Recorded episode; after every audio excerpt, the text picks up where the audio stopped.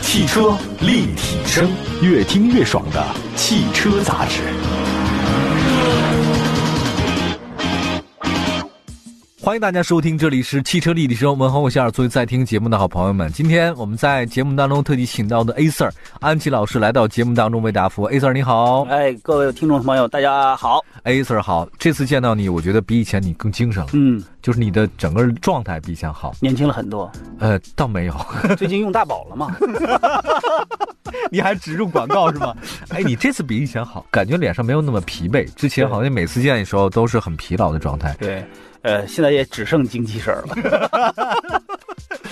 二零一九年过去之后，我们看二零二零年有哪些上市新车，我就觉得二零二零年是一个很神奇的一年，你知道吗？刚几天就觉得神奇了。对，我们要做一年规划。啊，二零一九年在十一月份以后呢，我们在坛里面做了整个二零二零年的所有的大型项目的各种规划，因为正好我在负责这事儿嘛。嗯，台长我知道，呃， 在台里长大的，简直总长不大的， 不是长不长，是总长不大那个。然后呢，我们就在做二零二零年规划的时候，发现一个很有意思的现象。嗯不信大家呢可以看一下，二零二零年的四月四号，嗯，二零二零的六月六号、八月八号、十月十号、十二月十二号嗯，都是星期六，我以为都是网购节， 我以为都是双十一呢。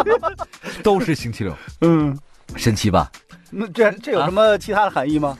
就可以休息是吧？我就觉得它是很成双成对的 日子。我以为网购节，真的以为要不是买东你西。要，哎，安老师，你要观察生活啊。我是为了拉动经济。哎，你看，二零二零的四月四、六月六、八月八、十月十、十二月十二，你多么成双再成对加上二零二零本身也是双的，对呀、所以你说这个二零二零多么神奇！而且我在想，我想跟很多听众朋友们去说一下，就是一九一九年我们可能没有机会，嗯你错了，一九一九年这样的双日子，三零三零年我估计我活不到那久， 对不对嗯？所以我希们望不大。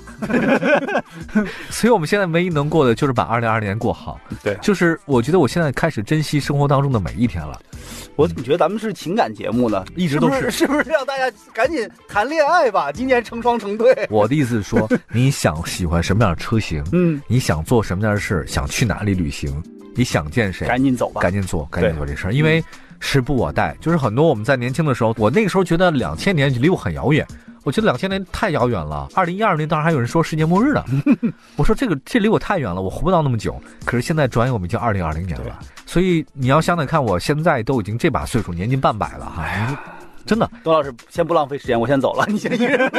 他妈跟我做节目是你人生最辉煌的时候， 这他妈你要你浪费时间呢，我才浪费时 间呢。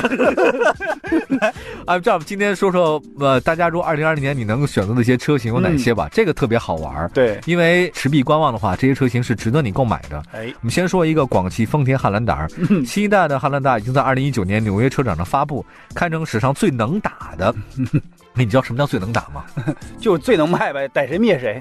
对，这个倒是对的，但是这个现款汉兰达确实是这种状态，它也是挺能打的。不是挺大，是非常核心变化呢是它出自于 TNGA 架构嘛，嗯对吧？对它这平台有了，车身尺寸有所加长。嗯有人说外形和内饰的变化比较大，有人说它像斯巴鲁了。嗯现款的汉兰达的内饰相比昂科旗，哦，档次感都提高不少。说这个车吧， 我觉得汉兰达还是一个无敌的车啊！嗯我们都知道，现在汉兰达上市这么久了，还能保持一个加价的状态，我觉得这个也是一个很神奇的一个嗯中国特色啊。没错，那么未来这个、呃大家喜欢新款的大车汉兰达上了以后，依然会一个供不应求的这这种状态。嗯，那么说它产品本身的变化，其实像刚才有网友说，它更像那个斯巴鲁，它就是斯巴鲁。实际上，哦因为现在丰田和收购了斯巴鲁以后呢，它很多的技术是共用的，嗯所以呢，我们会发现，包括现在出的荣放 RAV4，它其实也更加越野了嘛。其实之前的 RAV4 是很柔性的，对，很城市化，现在也变成一个越野范儿的还了。背着小书包呢。对，现在成野范儿了。啊 对那么这个汉兰达也会共享这个这个技术的。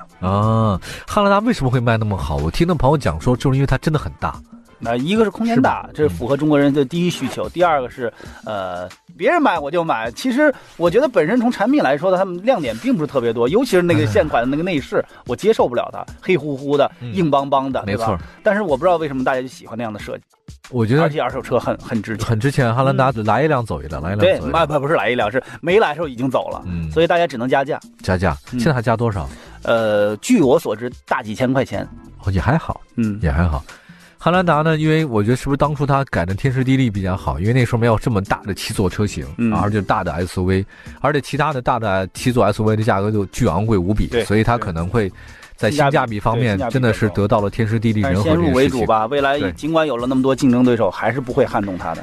那对，这跟捷达有点像。你说捷达哪儿好啊？不就是因为天时地利人和嘛，对吧？嗯对对对，再来一个领克零五零六吧。嗯领克呢，计划呢在二零二零年发布七款车，领克零五零六已经是板上钉钉的。哦，我觉得领克还挺好看的，现在。对非常棒。嗯，零五呢是轿跑 SUV，零六呢是小型 SUV，有可能它会是更便宜的领克一个方面。动力方面呢是 1.5T 三缸，1.5T 插混。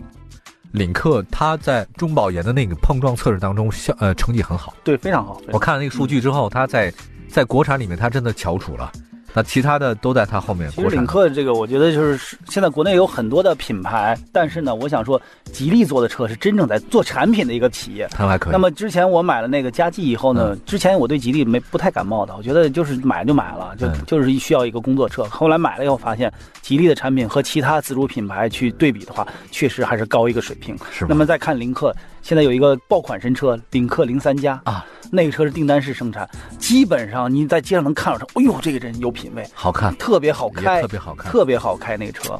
所以呢，零五零六是值得期待一款产品，两款哎呀产品。嗯真是，我觉得一旦你有一款车特别好，你会繁衍出更多很好的车型，对这就在根儿在这边了对哈，真是厉害。这个理念，它是真正在做产对品的一个理念。对对对有的是在做对对产品，有的是我就是为了卖车，它不是为了卖车，它是在做自己的这个品牌。哎，你反而会卖好。对，反而会卖好。你要是真的兢为兢业业把一个对嗯产品做好，你就会把车卖好。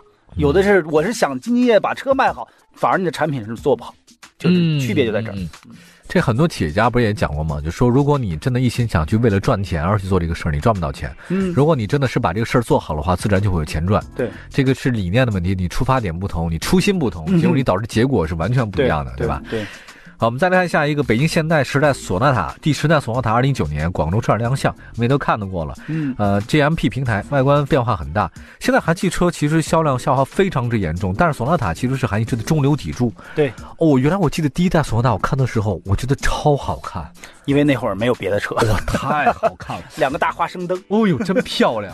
而且动力方面是 1.5T 和 2.0T 两种。呃，如果说韩系车的话呢，其实设计上还是不错，但是它会不会有人买单呢？你觉得这个车型？呃，现在韩系车遇到最大问题就是上下不靠。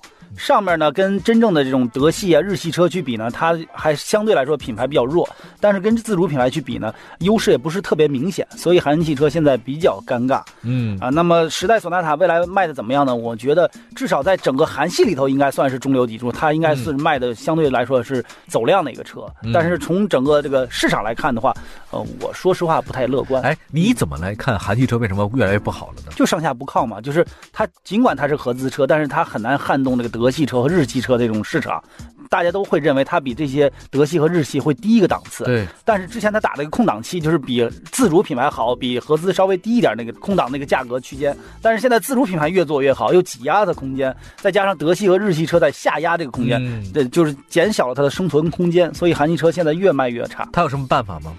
我觉得首先要改变自己的品牌的认知，它还是这种，我觉得现在就应该是跟自主品牌去直面去竞争了，不要再再把端着自己的那个架子架子了啊，我是合资进口怎么样怎么样，这个没有用了。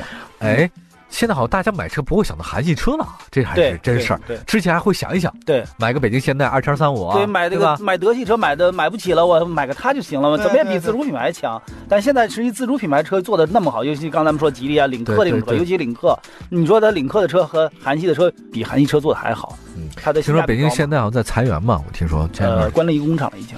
哎呦，那日子真不好过呀、呃，没办法，这个大行业如此，不是他一家的问题啊。但是呢，明年它的确实像这个时代索纳塔这样的车上来以后呢，还是值得期待的吧。嗯，行吧。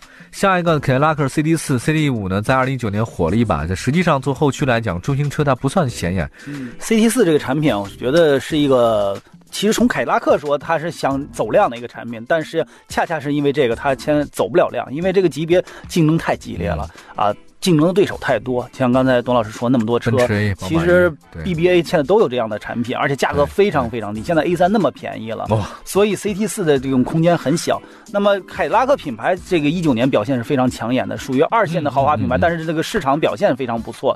所以明年呢，它有它算二线豪华品牌的一线，呃之前不算，但是今年现在算了今年今年跑这么多辆，卖了这么多车，嗯呃，我觉得算。算但是呢，二零二零年呢，像 CT 四这个这个单一产品来说的话，我不太看好这个产品。嗯，嗯卖的不会像以前呃 ATSL 那样的车哦卖的那么好。啊，ATS R 那车好对对。我们这样吧，休息一下，一会儿呢再跟大家看看其他的方面的车型，还有四五款车吧。嗯，待会儿要说一个加价一百万的车型，这疯了吧他们？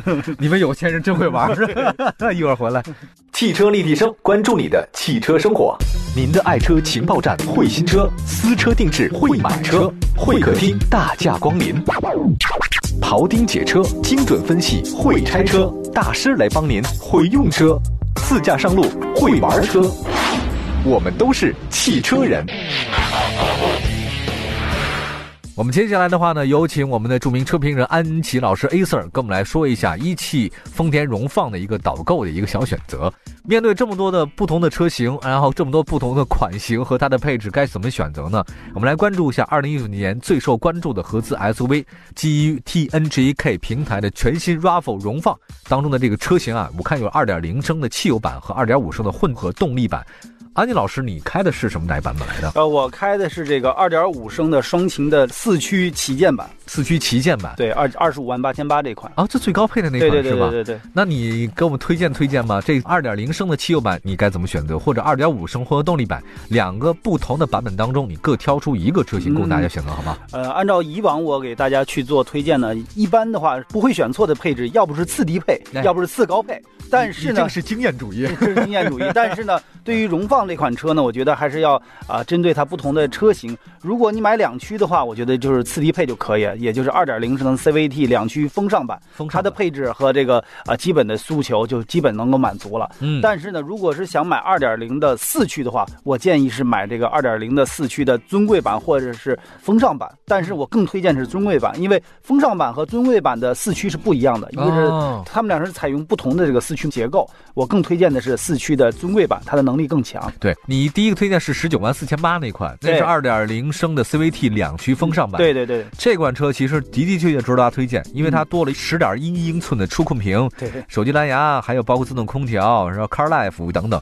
说老实话，就是它比那个十七万四千八多了五比多的东西。对对对，性价比比较高。也就是说，你这些东西你要两万块钱你是加不回来的，对，所以你要买的话呢，就买三万块钱的配置，我算过，就是三万是吧？，对，就是他们尽管他们差价是两万块钱，但是你要实打实这些市装值上价价值三三万。对，哦，明白了，嗯所以这个是比较值两驱风尚版。嗯你刚才说那个二点零的那个四驱的那款是哪一款来的？呃四驱尊贵版，也就是二十二万五千八。嗯，嗯这刚才你说它的四驱的系统来的，跟我们对介绍介绍它四驱系统。 ，DTV 啊、嗯一个是 DTC，一个是 DTV，嗯应该说它这两个四驱的基本结构是一样，但是从这个整个的四驱的脱困能力，还有这个结构的这种可靠度来说的话，我觉得更推荐的是这一款车。很多城市里的四驱都是摆设，你对知道吧？对那你觉得这款车？这个四驱没有问题，包括它的整个的越野脱困都是没有问题嗯的，所以我建议，如果买这个燃油版，也就二点零升的话，一定买这个四驱版本，你在试乘试驾的时候体会到了吗？那非常好啊！那对尤其是像咱们难度比较大的交叉轴啊、嗯啊炮弹坑这些路面呢，啊，这个四驱是完全可以应付的，没有任何问题啊，它后面是两个轮儿是电动的。啊。这不是，这是全部是机械的。哦，这个是情只有 e4 是后面是电动，哦也就是二点五升的那个四驱是后面是电动的，这是带传动轴的哦传统的四驱模式。但这是是传统四驱模式 DTV 呢，它带了一个差速的一个装置，所以它的脱困能力会更强，要比嗯 DTC 那还要好。嗯，你建议大家买吗？这对个我建议可以买。可以买这啊、个四驱吗。如果大家如果对这个双擎，也就是油电这个不太感兴趣的话，买纯油的二点零升，首先说它的动力是足够的，对啊，然后呢，配上这一套四驱呢，它的越野能力也是足够用了，所以嗯我觉得对于普通的消费者来说，这套系统是最稳定，也是呃性价比比较高的，二十二万五千八，二十二万五千八，对你看的是二十五万八千八对，就是那顶款。配的那款四驱的就旗舰版吧。说说这款嗯这台这台车没有什么可说的啊，配置是最 全的，包括有电动尾门啊，然后所有能想到的都有。最关键是它配备了这个 e4 的这个电动四驱，这个四驱也是啊，呃也不是摆设，是真正能够去越野的一个四驱。我看到这边有一些配置，前后驻车雷达、可开启的全景天窗、嗯电动后备箱，全系唯一的电动后备箱，电动后备箱位置记忆，哇，对，对，这个好，车顶行李架、真皮方向盘、真皮座椅、前排座椅加热、车内氛围灯、流媒体后视镜。这个是全系只有这一款配这个的，二点一万差价多了很多配置，这个也就是说你现在开的二十五万八千八这对款，，其实说实话啊，买个 RAV4，你买个二十五万的车，其实并不贵。你试想一下，我们多少年前啊，五年前、六年前买一个大众的途观，哦，加价加五万，对吧？对当时那车已经是三十万了没，错最后买回来的车还是个两驱车。对，那这么一算的话，其实这个车还是挺值的，这比那个途观要强多了，至少二手车保 值率高。对对对这对，个车你开个，比如说二十五万，这个车我估计要开五年的话，它至少至少贬值最多不不超过百分之十五。没错。嗯，其实这样呢，我们总结一下，入门级的用户的话，选择二点零两驱风尚版配置足够可以的。嗯另外，你要感兴趣的话呢，二点零 CVT，包括四驱的尊贵，这个也是可以的。这个价格呢是二十二万五千八，这是二点零的。那么还有二点五版本的话呢，跟大家选择一下。二点五版本的话，如果愿意的话，一定要选择二点五升的双擎四驱的旗舰版。对这个会让你感觉到非常非常值，有特别多不一样的配置，注重舒适，同时高配车型越野能力又非常的强。对，再次感谢安琪老师给我们推荐了 RAV4 荣放的导购，希望所有朋友们多关注一下不同车型。欢迎您到周边的您所在城市的 4S 店或者经销商处的话试乘试驾。谢谢安琪老师。汽车立体声，我们今天跟 A Sir 安琪老师呢说说二零二零年马上要上市的一些新车，值得大家去考虑推荐的。我们刚才说了好几款了，再说一个奔驰 GLA 吧。我 GLA 卖的也很火呀，二零一九年的话，我的很多周边朋友都在买这个车型。但是这次呢，上市第二代奔驰 LV 改款了，风格和过去大相径庭，重要的变化空间很大，轴距加长了。以前 GLA 大家都觉得小，我也觉得很小，嗯硬伤，嗯，现在轴距加长三公分。那尺寸的话呢，更像正常的 SUV 了。之前之前像 Cross，对，接着对 cross 跨车型跨 界车，对，这次呢，奔驰 GLA 的话，我们得到一些数据的话，全新海外版搭载 1.3T、2.0T 两款直列四缸，其他的我们就不用再说了吧，因为等它以后再讲。海外版有个比较有意思的配置，我们这个叫洗车模式，嗯激活该模式后可以自动折叠后视镜并关闭车窗，自适应雨刷，空调自动切换到内循环，这个叫洗车模式。我还哎，我还挺喜欢，你知道为什么吗？嗯哎，老师，你不知道我的个人需求，嗯我们家那边有个加油站，这个加油站呢是加两百块钱油可以免费洗车，然后每次洗车的时候呢，我都会爬上车顶把我那天线揪下来，就是让自动洗车嘛，嗯，它会把你那个那个天可能会刮走刮掉嘛，很不好。那是因为你是高尔夫七，我们都没有那天线， 不，那个是新宝来，谢谢。没有那天线了。也没有对啊，哪有这天线啊？所以呢，就是这个这个模式只是个噱头，我认为 它没有任何很有用没！有用啊。我就很有用你！像比如说现在你很多车机这种人机互动的，你直接说啊，我想抽烟，他会把天窗开个缝儿啊，把车窗开个缝儿，然后把空调打成外循环，这种语音的这控制，它只是一个逻辑，我要戒烟。它是一个逻辑，所以你以后这功能很容易实现，你就刷一下车机就好了。那么未来像咱们国产车，我嗯要洗车，它就自动的默认就把这些东西都给你关上啊什么的。其实这不算什么，就是个噱头。哦，可我觉得很实用哎。实用什么？ 我都自己洗车，我天啊，车里都没人，我在外 头吭哧吭哧在洗车，哦，这个阶层不 同， 就跟都开 GLA 了，我还在自己在吭哧吭哧洗车。对啊，就是啊，你这不了解我们国外的生活就是这样嘛，都要自己动 手嘛。这就是海外版才有的配置。哦 哎，就是前两天你知道 SKP 那事儿知道吗？呃，我疯了一样，大家去买那个 SKPS，还有那个商场。嗯，比如说吧，我认为这个功能就很好，就是有有时候我不太理解有钱人他们，你说买那些东西干什 么？我也不知道为 什么。哦，疯了一样，一天卖了十几个亿、二十几个亿一天，而且这些人都是那种 VVIP 的那种的，一是千金万金都我不觉得在是话下。在标榜身份吧，啊，对吧？啊，也有可能，真的是有可能，就像咱们后面要说这个车似的。哦就是对说一下吧真是标榜身份，嗯那就直接说雷克萨斯 LM 吧。嗯，再过几天的 LM 可能会公布一售价，二月二十四号正式上市。LM 呢是雷克萨斯首款 MPV，是基于丰田阿尔法和威尔法相同平台打造的。它其实是 ML 三百 H，依然是二点五升油电混动。这车尺寸呢，其实要比阿尔法大，轴距呢是三米，嗯可选择带隔断的双排四座和三排七座两款车。嗯 大保姆车嘛，这个就是。对我来看配置吧，七座版是二点三英寸中控屏，十七扬声器的 Mark Levinson 的音响，还有全息影像、自动刹车辅助功能，后排的话呢，十三点三英寸屏幕，四座把那种后排隔断，后排升级为二六英寸的车载，后排车载冰箱，后排座椅按摩，那就是大型的一个就是豪华，豪华车就是嘛。豪华，对。售价不重要，据说是加一百万吗？，对，现在平行进口车加一百万，因为你这个现在是这样的，就是这个阿尔法加价三十万，嗯那么这个车呢一定是要比它要高的。那么现在市场上就是加一百万，但未来呃导入以后啊，雷克萨斯导入国内正常渠道导入以后。我嗯不知道价格会不会有一些影响，但现在确实想买平行进口车加一百万，哎，你怎么来看现在这个它这个车价格我不知道，加一百万，依嗯未来然上的话应该两百多万这个车。也就三百万买这么一车。对，对对，都什么人？我刚想说 SKP，所以对啊，所以这就没是过去这这标榜身份啊。你说它的品牌真的比呃奔驰、宝马强吗？也没有啊也没有啊，也没有啊。但为什么卖这么贵？我也不知道，就是很多人觉得哦，跟埃尔法是加三十万，车本身才八十万，又加三十万，一百多万买那么一个挂着牛头丰田标的这个，你说它品牌好吗？也能比奔驰、宝马好，但是奔驰、宝马也卖不过它，耐不过他，所以理解不了有钱人的生活。我们贫穷限制了咱们的想象别咱们 啊，啊，骗限制了你的想象。 我是有想象，嗯这咱们也太鸡贼 了。这个 赶紧把自己摘出来。反正就是这个车就卖的这么贵，我们也没有办，我们难以理解。嗯我们也买不起。我们也买不 起，我们也不敢问。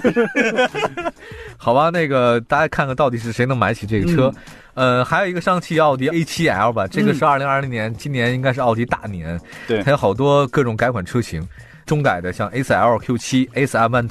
Ace Allroad 全新换代的奥迪 S 6 S 7 S 8哦，嗯哎，我现在在路上还真能看到 S S 系列的车型，对，挺多的，非常这好个之前很少看到，现在看的非常多了。哎，现在奥迪品牌在走运动化路线，改变它以前那种行政级的那种那种身份对。对，所以他现在推的车重点在推这种运动型的车。对，嗯那么其实还有一创，大家都非常了解了啊。另外还有 A 7 L，、嗯据说年终的我开过进口的 A 7好像哎我开过，A，7很早以前就有了，但是我没它有是感 A 六平台出来的运动轿车。我没觉得好。